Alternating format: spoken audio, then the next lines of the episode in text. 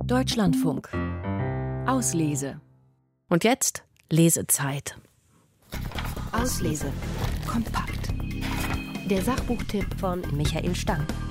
Wenn der Menschheit eine Eigenschaft nicht abgesprochen werden kann, dann ist es ihre maßlose Selbstüberschätzung, ein Wesen, das mehr sein will, als es ist. Mit dieser Bloßstellung ihrer und unserer selbst beginnt Melanie Challengers Buch Wir Tiere, eine neue Geschichte der Menschheit. Die Welt wird heute von einem Tier beherrscht, das sich nicht als Tier begreift. Und die Zukunft wird von einem Tier entworfen, das kein Tier sein will. Die Folgen bleiben nicht aus. Was anfangs noch allgemein klingt, konkretisiert die Autorin mit großer Präzision und vielen Beispielen.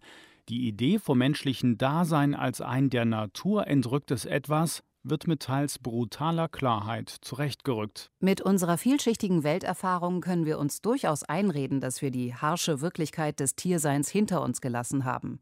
Doch das ist ein Irrtum. Das menschliche Leben mag eine Mischung sein aus Fleisch und Traum. Doch auch unsere Träume sind noch immer die eines Tieres. Sie sind nicht über den Körper erhaben, der sie hervorbringt.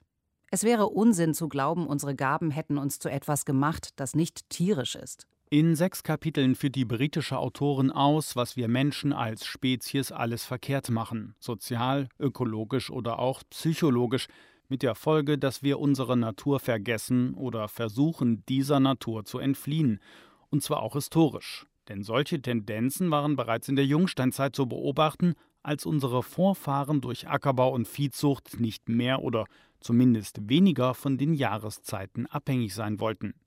Diese Haltung hat sich im Laufe der Zeit Stück für Stück verselbstständigt und stetig verstärkt. Melanie Challenger beleuchtet und belegt dies aus verschiedenen Forschungsrichtungen. Genau wie andere Tiere wird auch der Mensch seit jeher von Epidemien heimgesucht.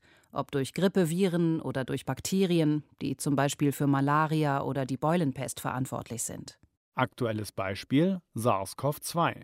Dieses Virus befällt das Tier Mensch und löst eine Pandemie aus, die die Welt weiter fest im Griff hat. Ob und was die Menschheit daraus lernen wird oder lernen sollte, darauf geht Melanie Challenger in ihrem Buch Wir Tiere, eine neue Geschichte der Menschheit nicht ein.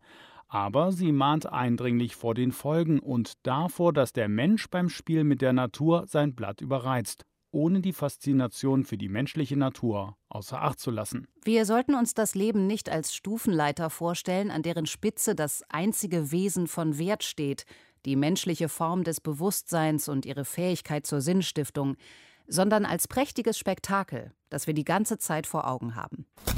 Auslese. Kompakt. Zielgruppe. Alle Menschen, die sich und ihre Natur vergessen haben. Erkenntnisgewinn? Wenn wir der Evolution ihre Kompetenz absprechen, besteht die Gefahr, dass wir dem Leben seine Denkfähigkeit nehmen. Spaßfaktor? Hoch. Nur wenn wir ignorieren, dass unser bewusstes Erleben ein Produkt unseres Körpers ist, staunen wir, was die Natur alles leisten kann.